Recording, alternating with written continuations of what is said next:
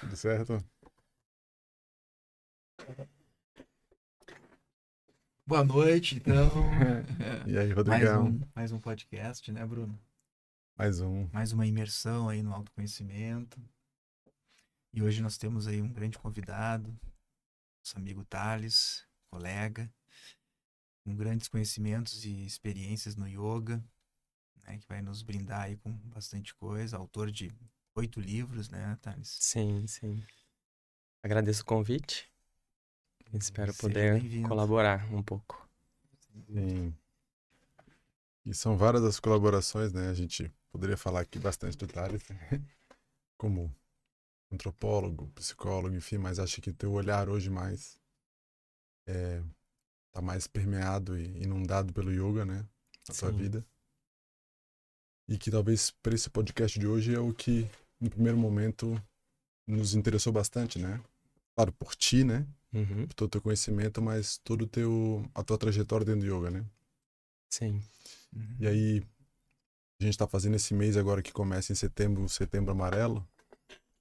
E aí quando eu tava vindo pra cá, até vou pen- o que eu gostaria de saber de fato do Thales, né? Qual é o meu interesse no Thales assim pra hoje, né? E uma pergunta que veio foi assim: se se uma pessoa estivesse nascendo hoje, né? e já tivesse a compreensão da vida, mas estivesse nascendo, de tudo que tu experimentou e aprendeu de yoga, e tu pudesse transmitir para essa pessoa, sabendo que ela vai aprender aquilo e ficar com ela, o que que tu diria para ela?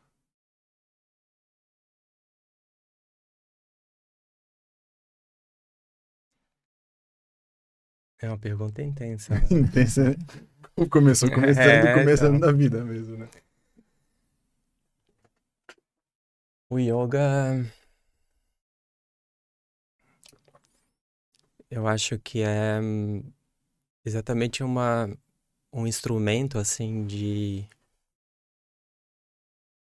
de nos ajudar a viver essa vida intensamente mesmo.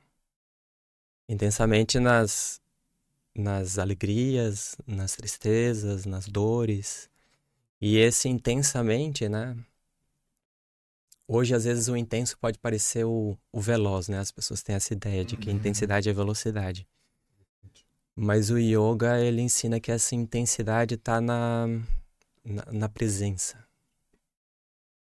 Né? Então, é, eu diria que respirar, estar no corpo, né?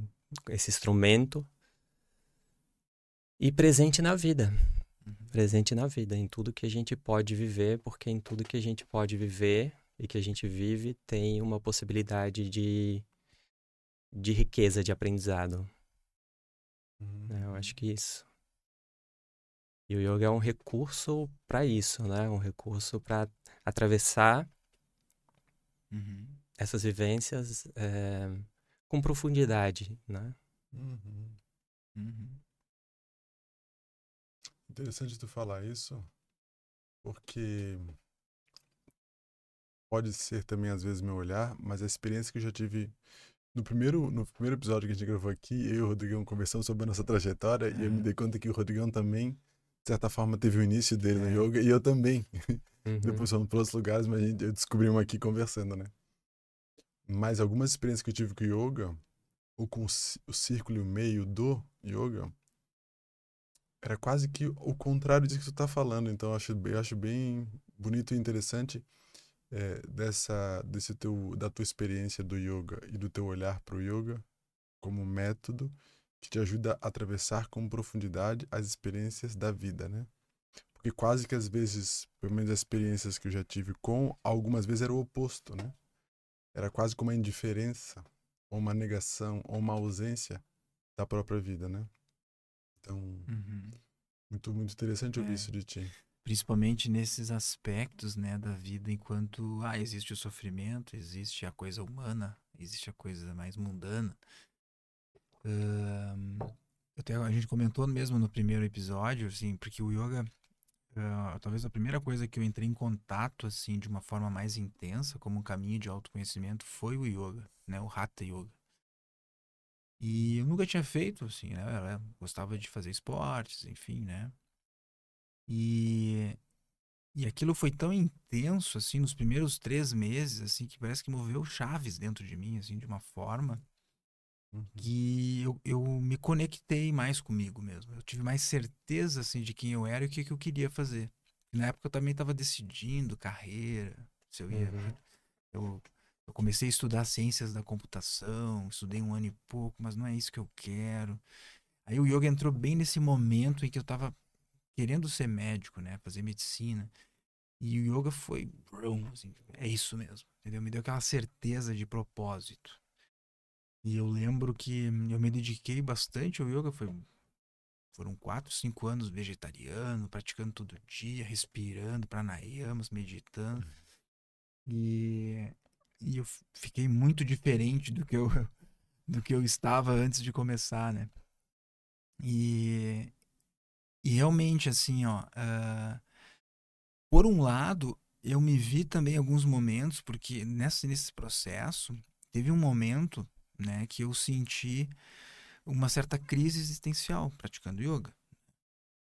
É, talvez como eu não tiver não tinha uma maturidade emocional ainda muito desenvolvida eu comecei a movimentar todas essas energias porque ele é uma, é uma ferramenta bem forte uhum. né e, e, chegou um momento em que eu comecei a ter umas, umas sensações de ansiedade e umas sensações de que eu não estava dando conta de tudo aquilo Uhum. né? E aí foi quando eu comecei uma terapia, uma psicoterapia junto. E essa pessoa entendia do yoga, foi por isso até que eu procurei ela. E ela me disse assim: não, diminui a tua intensidade, tu tá muito. Né, não precisa ir tão rápido, tão intenso assim. né?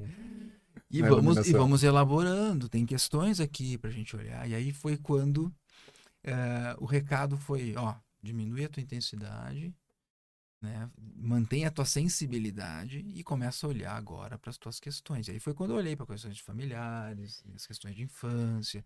Eu tinha uma tendência a ser mais racional, mais contido emocionalmente. Aí eu comecei a acessar mais os meus sentimentos, né? Então aí o yoga começou a eh, fluir de uma outra forma, né? Uhum. Mas, assim, realmente, dentro dessa visão, que não é muito. Minha experiência é bem menor que a tua, com certeza. A gente percebe que, que tem muita gente que procura o yoga, mas muitas vezes se encanta realmente, mas hum, tem muita, segue tendo dificuldades de olhar para sua sombra, né? Uhum. E ficam estimulando esse desenvolvimento da luz, né? Buscando o samadhi, buscando esse, essa iluminação. E muitas vezes negando ainda, segue negando alguma coisa que, né, as suas questões mais Suas intensidades. intensidades Sim, psíquicas, intensidade, né, né? emocionais da infância ou mesmo da sua história, né, dos seus desafios mais é, humanos, né? Uhum.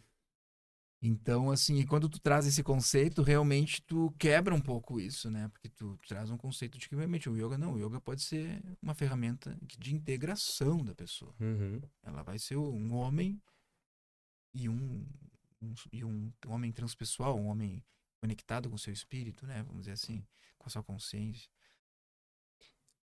É, tem, tem muito essa interpretação e algumas partes dos de, de textos do yoga,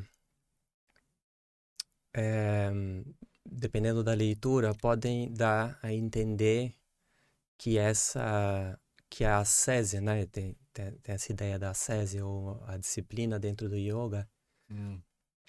Está fundado numa numa negação da vida.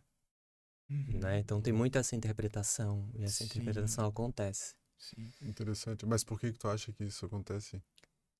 É, porque o yoga ele vai falar que alguns aspectos da vida são ilusórios. Hum. E aí essa essa essa palavra ilusório, ela dependendo de como ela é interpretada, pode dar a entender Uhum. que então eu vou abandonar o ilusório, né, Uhum. que é essa vida em si, em nome de alguma coisa que é mais verdadeira. Perfeito. Hum, Mas Maia, no caso. É, é, a palavra Sim. que se usa é essa. Mas Hum. quando o yoga fala desse ilusório, é porque o yoga está buscando alguma coisa verdadeira, né? O que quer dizer esse, esse verdadeiro, né? O ilusório, quando o yoga diz, é o impermanente. Uhum. Né? É o impermanente. Então, o corpo é impermanente, as emoções são impermanentes, né? a nossa história é impermanente. Às vezes a gente tá, interpreta a nossa história por um ângulo e vai Uhum. levando assim, daqui a pouco a gente olha diferente para essa história Uhum. e, e se vê diferente nisso. Uhum. Então, então, o yoga fala ilusório nesse sentido, né? Uhum. Da, da impermanência. E é muito difícil para a gente lidar com a impermanência. Então, o yoga está buscando Uhum. alguma coisa que está além da impermanência, mas ele está além da impermanência, mas nela, entende? Porque Sim, ela está além do mundo, mas está no mundo. Então, não é Uhum. uma negação da vida, negação do corpo, Sim. negação das emoções, não. Uhum. É, é muito mais um. E aí, eu ia falar, é muito mais um mergulho, mas tem dois métodos, e esses dois métodos também atravessam a meditação. Uhum. Existe o método do mergulho em si, em determinadas experiências e determinadas situações, mesmo na meditação. Né? Você pode fazer uma meditação na qual cognitivamente você mergulha naquele objeto que você está meditando. E tem também um método que a gente diz que é, de alguma forma, um método de afastamento. Né? Eu dou esse exemplo assim, quando a gente vai para a natureza, o exemplo de um olhar panorâmico, né? Esse tentar olhar panorâmico, como se você fosse um, um gavião mesmo, Uhum. e o mergulho. Uhum. né? Uhum. Então, o, o yoga usa esses dois métodos, dependendo da, da linha de Uhum. yoga, e na maior parte delas usa, usa os dois. Né? Uhum. Então, ele não está negando a vida, ele está questionando a Uhum. vida. Né?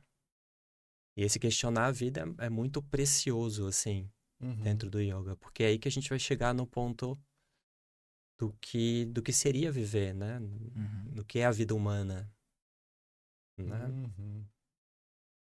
Interessante. Muito legal. Interessante porque esse afastamento, como tu traz agora, eu fico imaginando, se eu me afasto como um pássaro, me sabendo natureza, eu posso ter uma visão, por exemplo, né, de uma floresta, e eu vou percebendo relações que eu não conseguia se eu tivesse dentro. Mas se eu me afasto, não me percebendo natureza, essa separação pode gerar uma sensação de verdade que é mais ilusão que a própria ilusão de que quando eu estava dentro, entende? Uhum. Então, esse afastamento, talvez o ponto do afastamento tenha a ver com a sensação de separação Uhum. que pode existir. Sim. Que daí não é um afastamento com uma visão panorâmica daquilo que eu sou. Uhum. É uma, é uma, uma desconexão Uma mesmo, né? dissociação, Uma né? dissociação, né? Uhum. Então, Sim. mas eh, são duas imagens que ajudam mesmo É. a... Uma vez sabendo que eu sou natureza nos dois, Uhum. pode tanto ter um mergulho quanto ter um afastamento, né? Uhum.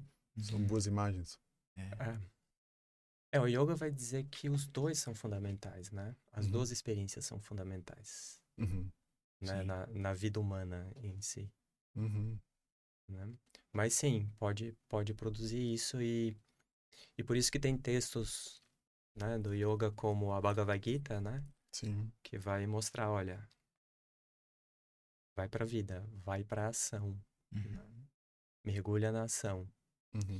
E esse é um texto inteiro sobre a natureza da ação, né? O- no sentido dos nossos papéis sociais, a nossa colaboração, né, no cotidiano. Hoje mesmo eu estava conversando com, com um velho amigo, assim. Ele é é de um, de um grupo indígena no Nordeste e a gente retomou contato agora. E ele me mandou um- uma fala hoje interessante, isso que ele falou. E ele sente que muitas pessoas hoje usam, isso a Uhum. fala dele, muitas pessoas têm usado plantas de poder Uhum. como fuga, Uhum. né? E, e aí perdem a conexão com a, a realidade e, e o que a gente precisa fazer, os nossos papéis, a nossa colaboração na família, na sociedade, no trabalho, Uhum. né? Uhum. Então, a Bhagavad Gita é um texto que é exatamente um antídoto para isso. Hum, Então, isso pode acontecer tanto na meditação, Interessante. Uhum. Uhum. quanto também em outras formas de ritual, Sim, né? sim, sim. Então, Exatamente. Uhum. Uhum. Eu acho que o yoga também, né, e todo o conhecimento é, do védico, né, da, da Índia, né, do, do Oriente, traz essa concepção, assim, ba- ba- básica, né, do, do ovo, né, do- da unidade que se transforma em três, né, que se divide em três partes, né, onde tem aí o, o conhecido, o conhecimento, o observador, né, eu acho que Uhum. o yoga eh, é uma ferramenta que trabalha muito nesse sentido e quando eu acho que quando tu fala nessa questão de a gente se distanciar tem muito a ver em ir para esse lugar de eu me observar, né? Eu observar o mundo, não uhum, necessariamente eu me desconectar do mundo, sim, mas eu ser capaz de observar o que está acontecendo, né? Sem estar totalmente envolvido, né? No processo mental, né? Que é nem macaco, né? Como se diz, né? De galho em galho, né? é, É uma linha tênue, parece, né? Assim, às vezes, a questão, o quanto consegue te observar sem se perder da identificação, né? Sem, sem deixar de estar presente. E, às vezes, o quanto também tu pode, sem ter uma boa base, escapar. É tênue, mas eu vou falar uma coisa, mas é muito curioso. Se tu te relaciona com várias pessoas assim, elas te mostram se tu tá olhando de fora ou se tu se desconectou. É muito louco isso, assim como eu vejo, por exemplo, a Bibi, esposa ou a filha, que quando eu tô um pouco desconectado, é, elas manifestam fisicamente a minha desconexão. É incrível. Elas manifestam o- a emoção que eu não estou sentindo e eu achando que olhando de fora e elas manifestam. E por que, que eu sei que elas manifestam? Porque quando eu vejo e assumo e sinto, muda fora. Então, apesar de ser é, é, uma linha tênue, o poder de, de o efeito se manifesta. Se tu, se, se tu vive em relação, uhum, o efeito da separação e da desconexão se manifesta, porque o outro percebe, uma- ou fica mais inquieto, fica mais inseguro, fica mais agitado. manif- manif- é, a gente é muito sensível à desconexão, na verdade, apesar de parecer que está olhando de longe. Uhum. Os outros que estão perto são muito impactados por isso. Eu acho que o bom de estar em relação, seja com a família, né, é que fica um pouco mais claro quando tu tá olhando de fora para tentar diferenciar e poder olhar de um ponto que não viu, ou se tem uma desconexão. Porque afeta. né, Afeta muito isso. É, Então, a questão é que o yoga vai dizer, você deu exemplo, né, ali da, da família, né? A, a questão é que o yoga vai, vai essa, essa observação que o yoga provoca, né? A ideia é que ela seja uma ampliação. Inclusive, é uma ampliação da nossa possibilidade de escuta. Então, você, você deu o exemplo do, do mundo humano, né? Da realidade humana, né? Uhum, uhum, E essa não é a única realidade que a gente está lidando, no sentido de uhum, existe a- essa linguagem que a gente está usando aqui, uhum, né? Que essa é a Uhum. linguagem humana. uhum, E existem várias outras linguagens que estão ao nosso redor, por exemplo, quando a gente está na natureza, que a gente desaprendeu a escutar. uhum, Então, essa possibilidade de, de olhar ou de olhar para si, né? E esse, esse questionamento também que o yoga traz, é, não é para um afastamento, é para um afastamento né, da vida, para um afastamento de um aspecto de nós para ampliar a nossa possibilidade de escuta, uhum. Né? Porque É, ampliação também é uma palavra muito boa. é, É, é, é, é boa, porque é inclusiva, né? No sentido que vou para além, é, mantém contido aquilo, mas engloba algo maior do que aquilo, né? É exato. uma boa palavra. Porque, por exemplo, se a gente vai para a natureza preso na nossa linguagem humana, ou seja, nesse fluxo de pensamento ali, né, e nesse discurso, que é o discurso humano, né, da linguagem, a gente não se dá a possibilidade de escutar outras formas de vida na natureza. E várias comunicações estão acontecendo ali, através daquelas formas, né? Uhum, O que o yoga vai dizer é que é, cada forma da natureza em si é um universo cognitivo. uhum. Só que de alguma maneira a gente acha que o universo cognitivo humano é o mais importante de todos. E o yoga vai dizer, não é. Sim. Sem os outros a gente não vive. Então existe um. Aí essa. Isso que a gente fala de ampliação é uma possibilidade de conexão com a natureza, né? De, de uma forma mais, Uhum. mais ampliada. Então, muitas vezes o que a gente fala de afastamento pode ser inclusive o afastamento do, da realidade humana nesse sentido, né? Do, de, Uhum, de uma forma uhum. comunicativa, para a gente começar a perceber outras, Uhum. né? Que estão que estão existindo Uhum. ao nosso redor. Perfeito. Porque agora eu tô falando da cognição, né? Outras formas a gente poderia chamar de vida inteligente é, de outros seres, né? De outras existências, né? Que não se comunicam com essa nossa racionalidade necessariamente, né? Como é que o yoga chamaria isso? Porque no nosso vocabulário, eu, eu, eu penso que no nosso vocabulário ocidental, por exemplo, né? ele é um pouco reduzido de linguagem nesse sentido, sabe? Vou trazer um exemplo porque, Uhum. por exemplo, em árabe, em árabe o corpo pode ser chamado de como é que é? Jassad, que é esse tipo assim, se eu disseco um cadáver, né? Aquele ali é um, é um corpo, né? Esse corpo inerte que um cirurgião vai fazer. Uhum. Tem o, o que é o corpo já em movimento, que é a cinética do corpo, as forças. Mas tem um terceiro corpo, que é o dat, que é esse- essa potência afetiva que independe.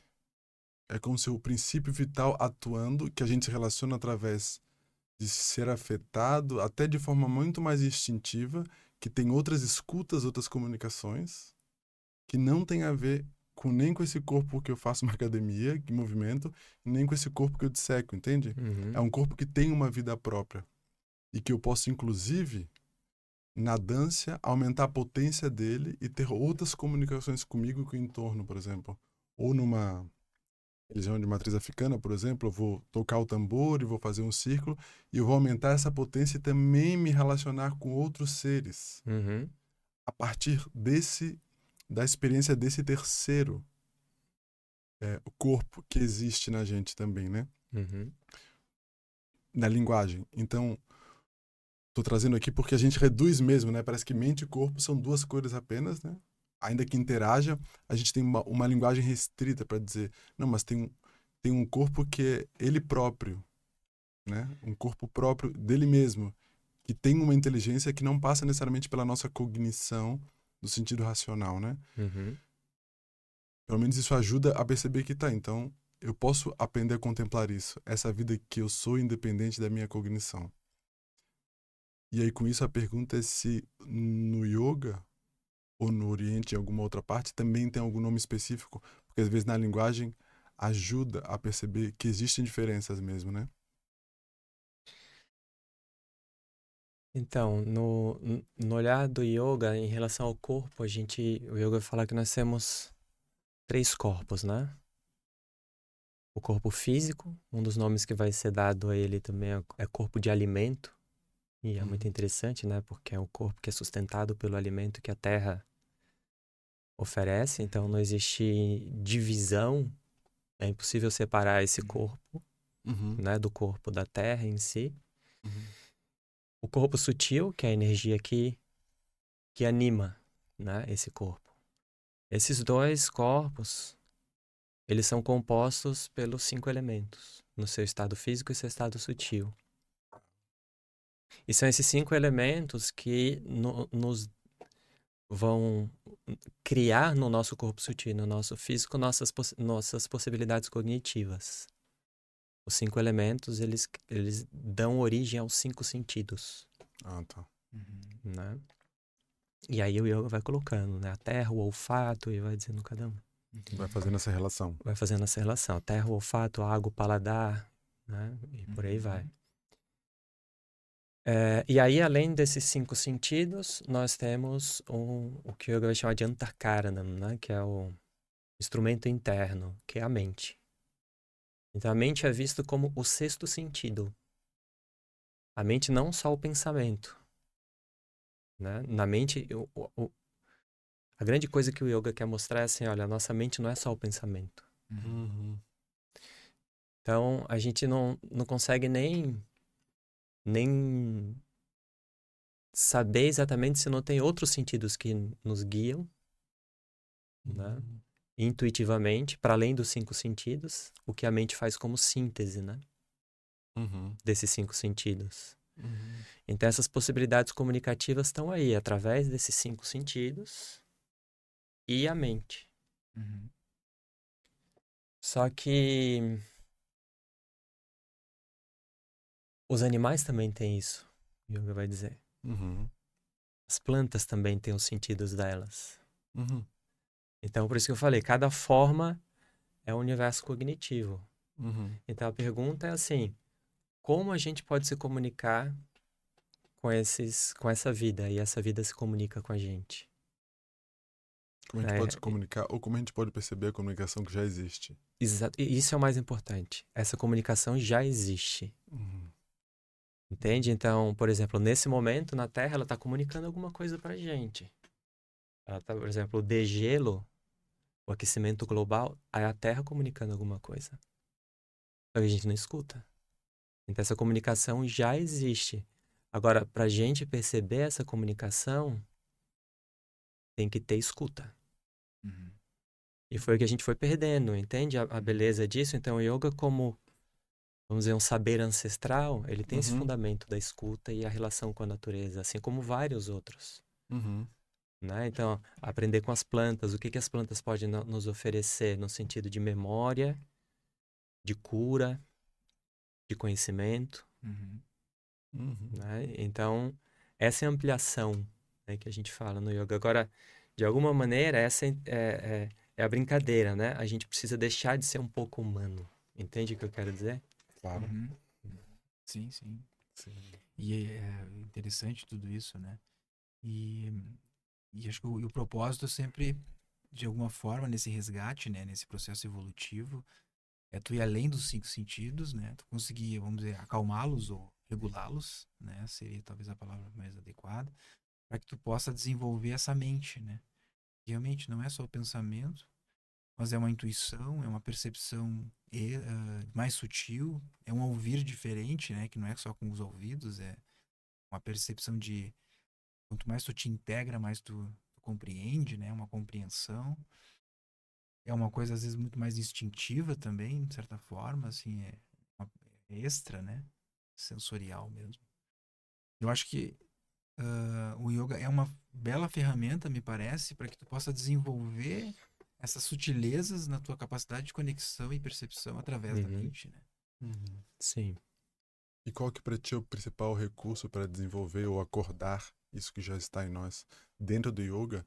Se tu fosse pensar nos recursos que existem, não querendo limitar, mas assim o que para ti hoje é o que mais pulsa em ti, assim, que tá mais a vivo? meditação A meditação. é o principal recurso. Uhum. Qual e como? Tem muitas, né? Ah, de- dependendo da tradição, tem, tem muitos recursos, né? Mas a meditação que eu pessoalmente mais uso é a meditação que chama de japa, Uhum. né? A meditação com, com mantra, né? Ou seja, a meditação que a gente usa o recurso da, da oração mesmo, do mantra, né? Uhum. Então, e o grande poder dessa meditação é que, né, vou voltar a falar ali dos corpos, né? é, Do Uhum. corpo físico, corpo sutil, e yoga vai dizer que yoga vai dizer que a gente tem um terceiro corpo, que é o corpo causal, né? E isso é muito interessante. Porque é um corpo de memória esse corpo causal. Uhum. A gente pode falar que o mais próximo disso dentro da, da linguagem que a gente coloca dentro da psicologia talvez seja o inconsciente, Uhum. né? Uhum. Para além do inconsciente freudiano, né? Uhum. O inconsciente que é uma memória muito mais muito mais né? ampla, Uhum. né? É, só que o yoga ainda vai dizer, é interessante, que o yoga vai dizer, olha, existe alguma coisa para além disso na mente. Uhum. né? E aí que entra a meditação. Porque, especialmente as meditações que incluem som, mantra, né? Uhum. Porque a gente vai repetindo um determinado som, um determinado mantra, que no primeiro momento ele é vocal, e o intuito dele ser vocal é interessante porque ele tem uma reverberação no corpo enquanto ele é vocal, né? Ele está na respiração. Uhum, Assim uhum. como a fala, a fala está na respiração, é alguma coisa que é físico, que faz vibrar, né? Sim. E depois essa repetição, ela é transformada numa repetição mental. E aí que é interessante porque quando a gente vai repetindo mentalmente um determinado mantra, né? Então você vai fazendo aquela repetição Uhum.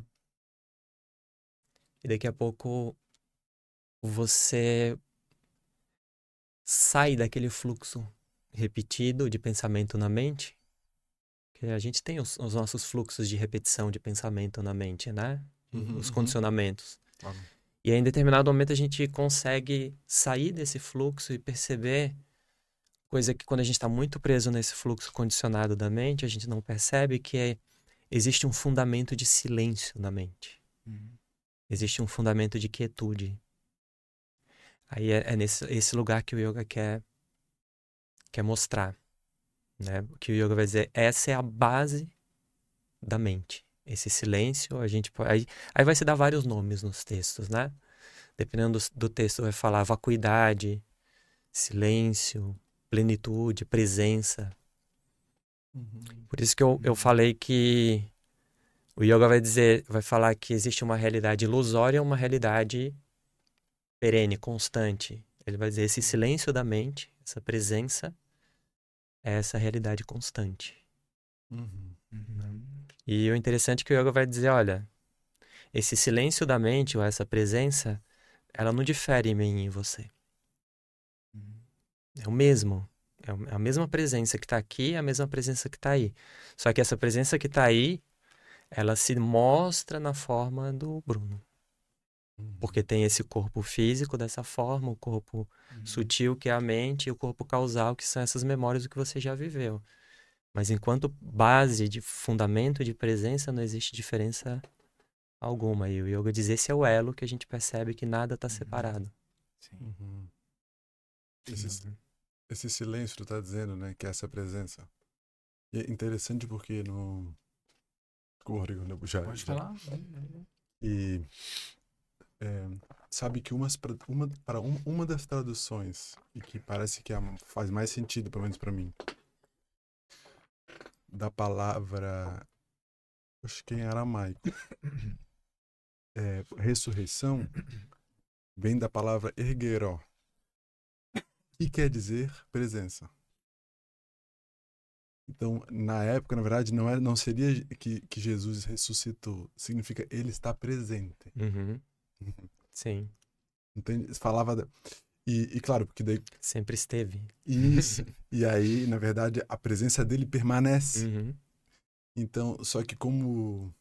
é, talvez isso e que é, essa, essa relação transitória com a vida, que é muito mais forte no Ocidente, no sentido da, de se relacionar com isso que transita, a surreição faria mais sentido essa interpretação, entende? Dessa relação, porque ele Sim. está presente, tá, mas ele morreu. Então não faria muito sentido isso, né? Mas agora quando fala dessa presença que tá que é o fundamento disso que permanece inconstante e se movendo, é, faz muito sentido é, nesse momento que é quando ele morre, essa estrutura física morre, Uhum. mas ele, é, o que era o Egeró, que é, ele ressurgiu, na verdade é, ele permanece presente, Uhum. como se isso está sempre aí Sim. e permanecerá. E isso sim é imortal, né? E ele, a, a vida inteira ele apontou para isso. E, foi isso que ele quis mostrar. Sim. E é isso o tempo todo que o yoga quer mostrar. É alguma coisa que já está aí. Uhum. Tá por, está aí porque, na verdade, Não é possível nasceu? Não, não é é, não- não, estar. exato, exato. Sempre esteve. Sempre esteve. é. Sim. Então, isso, por isso que o yoga vai dizer o corpo é uma ilusão, entende? Aí, o que o yoga quer dizer com Sim. ilusão? Sim, O corpo é, o corpo é, é uma verdade, ele, ele tá aqui. claro. Mas o corpo é transitório, enquanto a presença ela é alguma coisa que Uhum. ilumina o corpo, né? Uhum. E é você dizer eu. Sim. Uhum. Isso é algo eh, que, vivenciado profundamente, né? Esse conceito, acalma muito, né? Essa questão da finitude, conhecimento.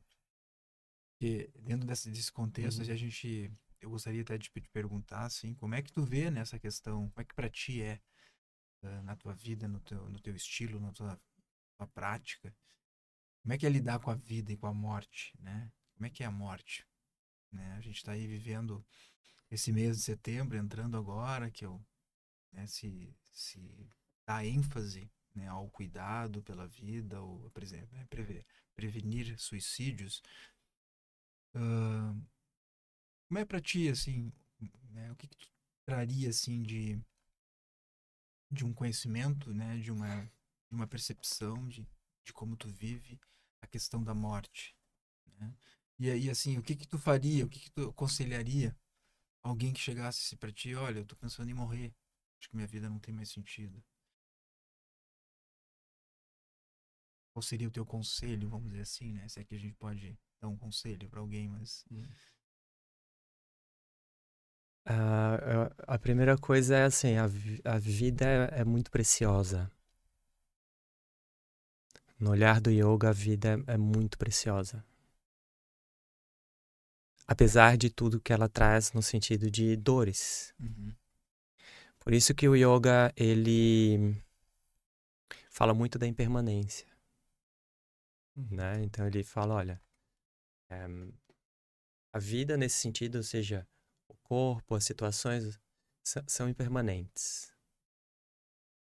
E para a gente é muito difícil lidar com a impermanência, né? O yoga não vai fazer diferença nenhuma entre a impermanência e a morte. Né? Isso que é interessante no yoga, porque o yoga vai dizer, a morte não é alguma coisa final. Uhum. uhum, Viver implica mortes. Né? É, só que, ao perceber isso, né, o yoga coloca assim: olha, essas mortes são também possibilidades constantes de nascimentos.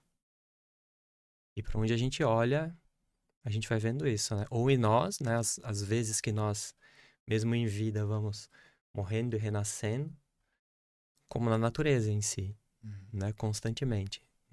Uhum. Uhum. Formas se transformando, morrendo, nascendo. Então, por isso que o yoga vai, em determinado momento, transformar essas duas palavras no sentido de morte e nascimento, Uhum. no sentido de criatividade.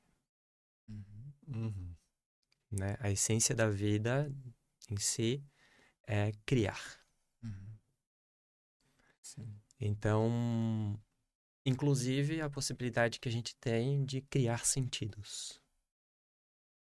né? Então, nesse sentido que a vida preciosa, o, o- o sentido mais bonito que a gente pode criar da vida é tornar a nossa vida preciosa para outras pessoas. Né? Então, eu diria isso assim: é, a sua vida é importante. uhum, a sua vida é importante para alguém, já é, e pode se tornar algo mais ainda, né? À medida que a gente cria esse sentido de, uhum. né, de, de valorizar a riqueza que é a vida. E aí a gente vai começando, a, a gente vai criando essa possibilidade de vínculos a partir disso, né? Uhum. Então, Sim.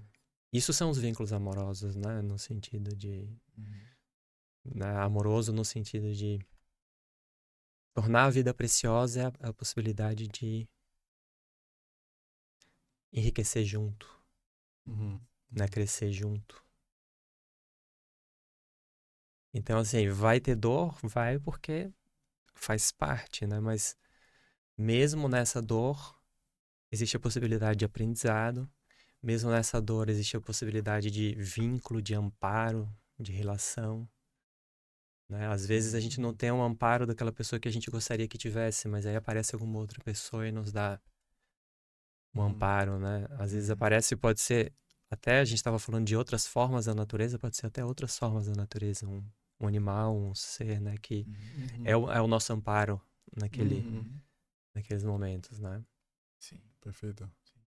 É, e eu acho que daí isso faz muito sentido quando tu fala da, da possibilidade de ampliação de comunicação, porque é muito difícil de fato se tu tá te comunicando com outro ser, que pode não ser um ser humano, mas que tu percebe que tu tá se comunicando com outro ser, nesse lugar tu se sentir só.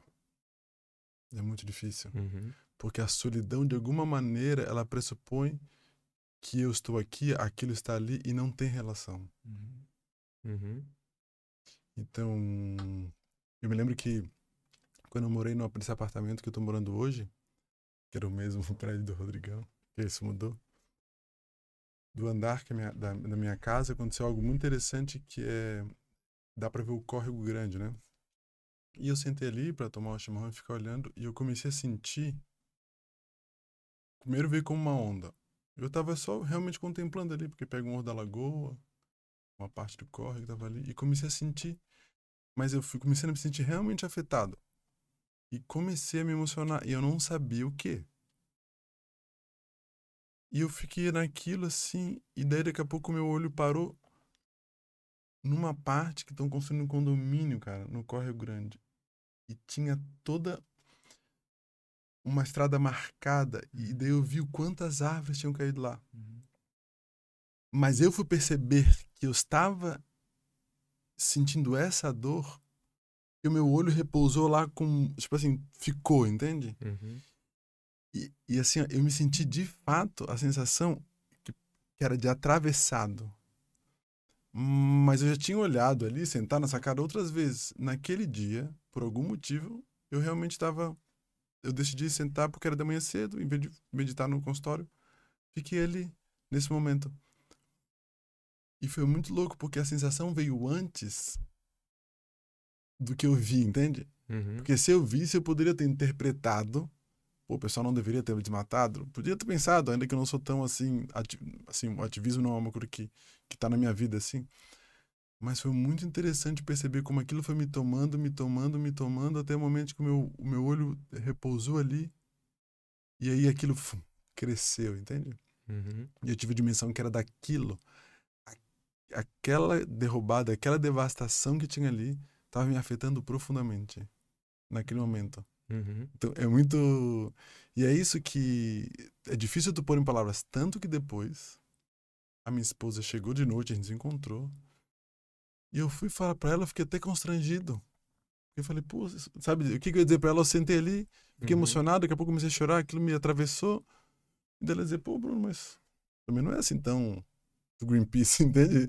Assim, eu fiquei até constrangido de falar pra ela porque é algo que na linguagem não faz muito sentido. Eu até mostrei pra ela, falei dela. Mas assim, não fez muito sentido de fato. Uhum. Mas eu quis compartilhar porque Foi uma experiência bem subjetiva. tá na minha né? vida, é, tá na minha vida ali, então. Mas depois passou. Mas é muito interessante porque, de fato, essa comunicação existe, né? Uhum. E, e isso é muito bom te ouvir dizendo, é, porque esse olhar para o yoga nesse sentido eu não tinha. Uhum. Da possibilidade de acordar em nós, despertar, desenvolver, enfim, essa comunicação com essas outras vidas, com esses outros seres existenciais. Uhum. Uhum. É, então, isso que você falou é o que o yoga chama de, na nossa mente, né? De. O yoga vai dar um nome forte, que é ignorância. Né? Uhum. Mas eu vou dizer que é a ilusão da nossa mente, que a nossa mente produz. A ilusão de que a gente está separado. Uhum. E foi exatamente a conclusão que você chegou no sentido de, ah, então a gente nunca tá sozinho, a gente tá sempre se comunicando. Então o yoga diz exatamente, nem quando a gente acha que está sozinho, a gente está isolado. Uhum. Sempre existe comunicação, mesmo que seja comunicação no sentido de a presença daquelas pessoas que você que fazem parte da sua vida naquele momento, você tá se comunicando com elas de alguma maneira, Uhum. né? Elas, elas estão em você. Sim. Sem falar nisso que você acabou de falar, que é a relação com a natureza em si, né? Uhum. Mas você falou que não é ativista, mas você é ativista, você é terapeuta. É. Sim, não, terapeuta mas é assim, ativista. sim, mas no sentido assim de- dos outros seres, Sim, outras expressões de vida, né? Aham. E é muito bom. Eu acho que é muito difícil no Ocidente. Parece até contra o Ocidente, né? Sempre vem, mas assim, porque realmente o Oriente, nesse sentido, e aí acho que daí a Índia, todo esse lado, porque me parece que qualquer olhar de cuidado, preservação, sem a clareza e a profundidade de que nós somos também essa expressão de vida que habita em tudo, de alguma maneira perde um pouco o sentido, porque é como se eu vou cuidar de algo separado de mim, entende? Uhum. Então isso também eh, perde um pouco o sentido ou perde ou, ou não tem muita força de engajamento. Porque se eu não me vejo, se eu não, se eu não vejo que eu sou parte disso e que eu estou me relacionando, eu vou me cuidar muito mais por um moralismo do que perceber a dor que é, é ceifar aquilo. E acho que nesse sentido, culturas como o indígena, vários povos africanos também têm essa relação Uhum. ou no Oriente, de alguma maneira tem algumas categorias, me parece, pressuposto, que facilitam esse reconhecimento e aí de surgir daí esse desejo, entende? De relação do afeto. cuidado. É o afeto. Uhum. Por isso que eu falei da escuta antes. Uhum. É, o nosso o nosso o nosso conceito de família ela é muito pequeno Freudiana, ou judaico-cristã, né? é então Sim. né é muito Uhum. pequeno então parece que todo o afeto possível da gente vai aí se restringe à, à família em si então o yoga quer ampliar essa possibilidade né e, Uhum. e, e para ampliar esse afeto é a possibilidade de relação por isso que eu falei da Uhum. escuta né Uhum. Então, no momento que você começa a se relacionar com uma árvore, ou com as plantas, ou com uma lagoa, né? Com a Uhum. lagoa em si, Uhum. é, se alguma coisa né, ameaçar aquilo, vai te ameaçar também. Porque Uhum. você tem aquilo como uma parte de você, né? Assim como um filho, assim como um parente, assim como... Então, o yoga vai muito profundamente nisso, assim. Sim. Pra gente, isso hoje é, é um tipo de resgate, porque a gente, culturalmente, de alguma maneira, a gente foi perdendo isso, né? Uhum. Então, isso é uma forma de resgate. Mas o yoga tem um, Uhum. um mantra, que é um mantra védico, que vai dizer: A terra é minha mãe, eu sou seu filho. Uhum. Esse é o sentido mais Uhum. profundo que a gente pode pensar, assim, né? A gente veio Uhum. daí. Uhum. Então, a nossa, nas nossas orações, na nossa gratidão, no nosso agradecimento diário, deve envolver Sim, a terra, as plantas, os animais, né? claro. Uhum. O ar, a água, né? Tudo isso. Isso que é bonito. E, e no olhar do yoga, eu diria mais assim, é porque o yoga não vai ter. Esses tratados são antigos. A gente está falando de tratados de dois mil anos, de mil anos, de 500 anos. Uhum. Mas a gente pode fazer uma interpretação para o que a gente chama de modernidade, né? A vida moderna, né? Uhum. Você falou, né, desse sentido. Eu diria que é, muito das, da, da, da perda de sentido para a vida que muitas pessoas sentem hoje está relacionado a isso. Uhum. Né? De não, de não conseguir se manter identificado como parte desse todo. Exato. né? Uhum, Onde a, a terra é minha mãe e os seres são os meus irmãos. né? uhum, Uhum. É, é bem- é bem isso, né? E tu estava falando também que. Eh, e eu acho que muita gente decide morrer, né? Justamente porque perdeu dentro dessa ilusão, né? acha que não está mais em conexão. E muitas vezes também perde esse sentido de serviço, né? Porque acho que é uma outra coisa que o yoga comenta muito, né? Que eu percebo, assim, que te ajuda a trazer, tá, para que que eu sirvo, né? Como é que eu Uhum. posso servir? É, das, menor, das menores situações, das menores coisas, né? Desde lavar uma louça ou de dar um bom dia para alguém que está Uhum. passando. Tudo é uma forma de servir, né? Onde tu traz teu melhor ou disponibiliza teu afeto. isso. Isso é bem, isso é muito do yoga, né? Uhum, Sinto assim, pelo menos quando eu me conecto com essa com essa força, com essa egrégora, né? Sim. Buscar sempre essa eu eu num todo, eu como parte, como como um micro dentro de um macro. O sentido mesmo de relação, né? A ideia do Uhum. yoga de, É. de karma yoga e dharma, né? Tem dois nomes, né? Para isso. É, Karma é ação. Uhum. Não só ação, mas resultado de ação. E Uhum. Dharma, um dos sentidos de Dharma é os são os nossos papéis sociais. E isso sempre se dá em relação, né? Uhum. Uhum. Né? Você é terapeuta, Uhum. tem que alguém te buscar para você ser Claro. terapeuta, senão você fica ali esperando. e- Perfeito. Professor de yoga, quem que eu sempre falo, quem que me torna professor de yoga? Uhum. As pessoas que me procuram para fazer aula, Uhum. Né? Então é esse sentido sempre de relação e, e, e- e se isso vai se perdendo, né? Perde-se muito mesmo o sentido, né? Da vida, porque esse sentido ele, ele é Uhum. relacional, né? Uhum. Ele não é um sentido dado, ele é um Perfeito. sentido que, que é relacional. Sim. Não, isso é, isso é muito incrível. É, é muito bom mesmo. É muito. Porque, nossa, como tem várias ligações, né? Mas Uhum. uma das palavras para Deus, que não era Deus, mas como missionários eles trazem, que é calunga, né? E uma das relações é que seria o Deus para a gente aqui é essa justa medida, mas não de jus- justiça, mas de justeza, que por estar em relação nunca falta, né? De Deus como Uhum. isso, né? E uma outra coisa, e para a pessoa que significa muito, que é sistema de sistemas. E aí isso se prolonga de sistema de sistema, mas que traz essa circularidade e essa relação infinita e constante, entende? Uhum. Então, pessoa não é uma pessoa, entende? Porque tem essa coisa, né? A gente singulariza tanto que é importante, mas que o objetivo de falar sistema por siste- de sistema de, de sistema é para o tempo todo é, deixar claro que é relação em relação, de relação em relação em relação a sempre algo que vai para além. Uhum. A manutenção, na própria linguagem, a, a, a relação está sempre constante. De que tu é um, não é um ser individual como sozinho, né? Uhum. Mas de que tu é uma relação de relações e relações e vai infinitamente, constantemente, né? Exato. É por isso que o yoga chama de ilusão. Uhum. A ilusão de separação.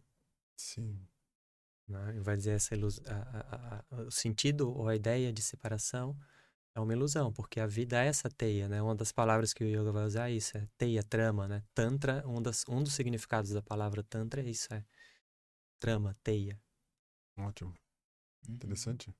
né? E o próprio sentido de, de ancestralidade, né? É esse. Uhum. Sim. Por isso que para eles, por exemplo, uma árvore é um ancestral também. Sim. O ancestral não é só. Uhum. É, e- então, isso que é bonito, porque quando a gente Sim. vai, se a gente for indo para trás, né? E essa é a ideia desse, do sentido mesmo de, mesmo de corpo, Uhum. né? Uhum. Se a gente vai indo para trás, a gente vai chegando em, em todos os seres que, que viveram antes de nós, né? Não Uhum. só a nossa família em si, Uhum. Sim. Uhum. né? E se a gente volta, aí a gente começa a ver que essa constelação, né? Essa trama, Uhum. né? Tá, tá formada. Até ontem mesmo, anteontem, teve, teve uma aula que eu dei que foi essa ideia mesmo de tradição e constelação, pra gente quebrar a ideia de que tradição é uma linha reta, né? Uhum. né? Tradição é uma trama, né? A gente é influenciado por, por muitas coisas, né? Uhum. E o que constrói as tradições são, são muitas influências mútuas, né? Uhum. E quando a gente chega hoje, a gente vai vendo que a ideia de qualquer tradição de conhecimento, né, como o yoga, por exemplo, Sim.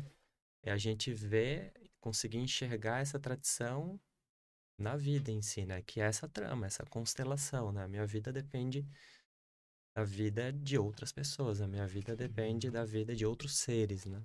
Uhum. Sim. Tá totalmente interligada, interconectada. Uhum. E por isso que eu vejo o yoga como um conhecimento tão importante, porque esse, esse sentido Uhum. foi perdido em várias, em várias mentes, né? Uhum. E não é que a gente vá apontar para fora em várias mentes, não, na nossa mente em vários momentos a gente Uhum. esquece isso. Então o yoga é um, traz esse sentido de lembrança, né? De nos Uhum. relembrar de Exato. novo, constantemente. Uhum. E aí a meditação é o, é o principal. Tem asana, né? Você comentou, tem Uhum. respiração, mas o principal aspecto mesmo é a meditação. E aí, no sentido mais profundo da meditação, tem a devoção, Uhum. que aí é uma devoção ao todo em si, né? Uhum. À natureza em si. Né? Uhum. Sim, Uhum. faz bastante sentido a devoção nesse sentido. né? Uhum. Muito... E aí, talvez o, a morte, olhando para a vida desse jeito que tu tá falando, né? Como essa relação, talvez morte seria o esquecimento. Uhum. Que vida é estar em relação, né? E que, então, é, talvez isso seria a morte em si, não como realidade, mas como ilusão, mas como não me perceber em relação, já é uma percepção ilusória e isso já é a morte em si, né? Uhum. É isso que o yoga chama de ignorância. Uhum. Exatamente. E o que resgata, né? Assim, se a gente for pensar mesmo por esse ângulo, o que resgata o sentido da vida é, é isso. Por isso que é um, um acordar, né? Assim, Uhum.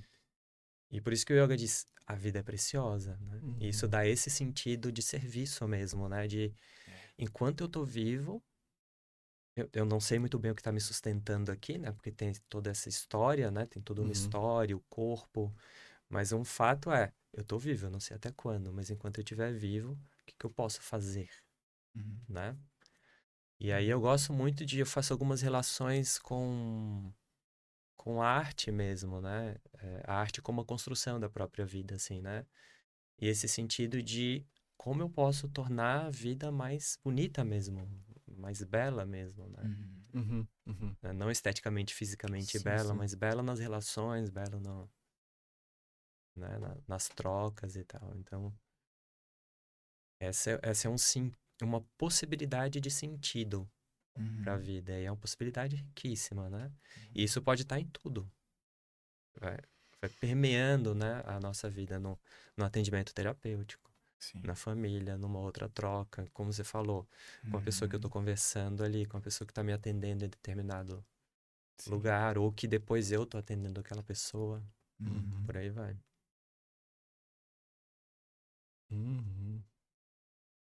Muito, muito legal, né? Muito rico. Eu só vou É, ver aqui para é. não passar muito.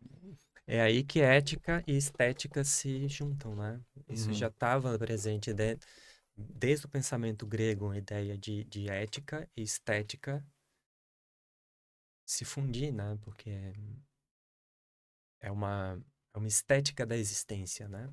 Uhum. A ética. Uhum. É a construção de uma vida mais, Sim. mais bonita, né? Que é uma percepção mais consciente do todo, né? Tu Uhum. respeitar o teu lugar, o lugar do outro, como é que tu te posiciona frente a tudo isso, né? Acho que a ética é até muito ligada à, à tua relação com o todo, né? E eu acho muito legal mesmo, assim, que o yoga, é, ele, ele é algo realmente poderoso em trazer essa consciência, né? De que é, para eu viver, para eu existir, eu preciso estar nessa relação a serviço, né? Então acaba sendo uma, um, um caminho e, um, uma ferramenta de extremo amadurecimento, né? Porque ele trabalha num nível que vai além mesmo do emocional. Também vai passar por essas fases, mas ele vai te trazer esse sentido de existência, né? Uhum. Né, Aqui sirvo, né? qual, é, qual é a minha natureza e como Uhum. eu me, me entrelaço nessa trama, né? Como é que eu existo e pertenço a ela, né? Sim. Então não tem como a vida ser ruim, né? A partir desse olhar, tudo se torna divino, né? Um Sim. presente. É, em vários momentos é isso que nos tira, né? Sim. Nos tira desse lugar. Porque a morte muitas vezes é um estado, né? É um estado interno, Uhum. Uhum. né? Então, às vezes, a gente é tomado por uma dor, Uhum. né? Em, em situações Uhum. que não quer fazer as coisas, Uhum. né? A, a dor tem muito esse sentido, né? Uhum. É, não tô falando nem de uma depressão em si, mas de, um- de uma dor. A, a morte no sentido tá trazendo como uma não vida. Exato, Uhum. né? Estagnação do nosso Exato. movimento de Aham. servir. Às vezes a dor é, é, é grande o bastante para paralisar, né? Paralisar. Sim. E muitas vezes o que nos tira dessa situação é a nossa a lembrança do nosso dharma, a lembrança do nosso papel, do nosso lugar. Uhum. Uhum. Eu vou atender, eu vou dar aula, eu vou fazer o meu trabalho. Uhum. Por quê? Porque só eu posso fazer isso. Se eu não for, Uhum. eu vou deixar aquela pessoa na mão. Sim. E aí nesse encontro Uhum. Uhum. a gente vai se, Uhum. se Sente reconstruindo. útil e a pessoa te Uhum. reconhece. De Exato. alguma forma, ela também foi útil para ti. E, e é muito curioso trazer isso e trazer a palavra inútil, que eu tava bem na hora, eu tava lembrando de uma paciente que ela, não, tentar não dar muitos detalhes, mas ela tava com, com câncer, tá com câncer, e tem uma filha pequena. Mas o sofrimento dela inicial é de que ela não estava conseguindo fazer mais as coisas de casa nem contribuir financeiramente. E foi nesse processo de questionamento e ela se deu conta que ela estava se sentindo uma inútil. E foi muito curioso porque mais do que a dor do câncer é ela acreditar nesse pensamento que ela era uma inútil por não estar podendo trabalhar e contribuir financeiramente. E foi um atendimento muito louco porque ela tinha uma árvore maravilhosa do lado da casa dela. E, e, e na hora me, suge me veio a sensação de perguntar para ela, de ela olhar para aquela árvore e perguntar o que acontecia com ela quando ela olhava. E daí ela falou: Nossa, é muito bom, me dá um, uma paz profunda. Mas o que, que ela faz de utilidade para ti? Em termos de utilidade, né? Da tua casa, ela lava, ela traz dinheiro. Ela nem entendia a pergunta. Quando ela se deu conta que o fato daquela árvore estar ali já afetava a vida dela, não fazia sentido ela acreditar naquele pensamento de inutilidade. E ela tem uma filhinha nova de três meses. E aí é muito louco, porque uma das possibilidades é, imagina tua filha escutando isso, né? De que tu é uma inútil e que até nesse nível, muito pior do que morrer, para ela é ser inútil. Entende? É muito importante você falar isso, porque isso é uma ideia que a gente acaba acreditando que é uma ideia, é uma ideia que está dentro de um sistema de pensamento. Isso. E é muito importante desconstruir isso, e é, é fundamental, assim, porque as, as coisas mais bonitas da vida talvez não sejam as coisas que estão dentro dessa ideia de utilidade. De utilidade. E aí é muito forte isso, porque Uhum. quando ela se deu conta de- da filha dela poder estar escutando aquilo e, e, e ouvir aquilo, né? Ver a mãe pensando que pra mãe tava tudo bem morrer, mas o problema era não estar funcionando, sendo útil. Uhum. Quando ela se botou no lugar da filha e imaginou ela sem a mãe dela, a mãe dela existindo na casa dela, é como se ela tivesse dado uma volta de 360 mesmo e perdeu totalmente o sentido. Inclusive, daí, claro, ela tá numa crise boa agora que não faz nem sentido voltar a trabalhar quando ela melhorar. Ela quer Uhum. ficar boa agora, e porque para ela não era uma questão tanto o câncer, mas era a inutilidade. Aquilo era a morte para ela, se sentir inútil, né? E aí, com, como isso tá perdendo sentido, ela tá vendo o que, que realmente ela vai querer fazer para a vida. Uhum. Porque parte das escolhas não eram para a vida, era para não ser uma inútil. Olha que e, e que uma coisa tão pequena, mas na verdade é isso. É. É um sentido que desaparece quando eu entro dentro de um sistema de pensamento como esse, né? A ponto Uhum. de eu é, disso tudo, né? Uhum. É, é inacreditável assim se É, geralmente eu falo assim, por isso a importância da meditação, né? Que a gente esse pensamento, né, do útil, né, ou do utilitário, geralmente eu digo, né, o pensamento Uhum. utilitário, ele é importante para a gente resolver coisas, né? Como você Uhum. falou, ah, Uhum. lavar roupa, estacionar o carro, se locomover, né? Pensamento utilitário. Então ele é importante para resolver questões na vida. Mas a gente vai esquecendo que isso não é a vida. Uhum. A vida não é apenas isso, ou seja, a vida não é apenas a utilidade e a utilidade das coisas, né? Uhum. E a meditação é interessante por causa disso, porque a meditação ele desconstrói esse viés da do utilitário Uhum. e, e a gente entra nisso que geralmente eu chamo do contemplativo. Uhum. E o contemplativo é outro campo. Por isso que a gente falou do silêncio também, né? O Uhum. contemplativo é a possibilidade de estar junto. Uhum. se é útil, Uhum. estar junto. Uhum. Né? Então, por exemplo, estar junto de uma árvore é, é ser junto, né? Estar Uhum. junto, ser junto com ela, alguma coisa, Uhum. né? Estar junto com a filha, estar junto com as pessoas, né? Porque se a gente pensa na árvore como utilidade, né? Ah, dá sombra, não dá sombra, eu posso fazer uma casa, eu posso cortar ela, Uhum. eu posso se não dá fruta ou Uhum. né? mas o estar junto é outra relação. E aí a gente começa a ver outra outra importância ali, né? É, é um deslocamento mesmo do nosso Claro. pensamento, porque a Uhum. gente valoriza muito, Uhum. né, o, a utilidade em si. Sim. Porque é a Uhum. utilidade que produz, né, no, no sistema de produção. Uhum. Ela é Uhum. produtiva. Uhum. E dentro de uma cultura se valoriza muito quem produz, né? Exato. Uhum. exato. Então, Por isso que eu brinco, assim, a, a eu, eu provoco, os, né, no sentido assim, falando, a meditação é inútil, Uhum. Não serve pra nada. não serve pra nada.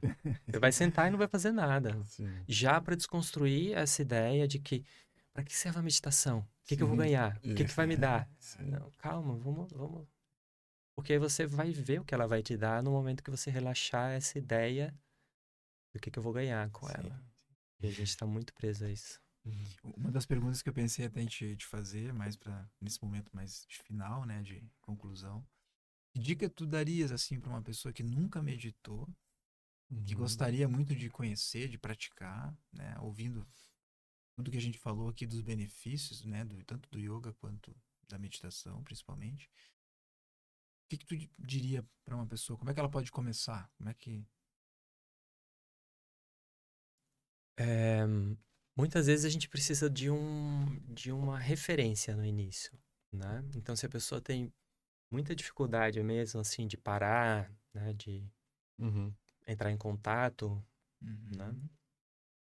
é, é procurar essa referência externa, que é um professor, uma professora, né? Que, que, que Uhum. guie, porque muitas vezes a nossa mente está tão agitada em determinados padrões que a gente precisa de um, de um guiar. E também não só por isso, porque a meditação implica determinadas técnicas, né? Uhum.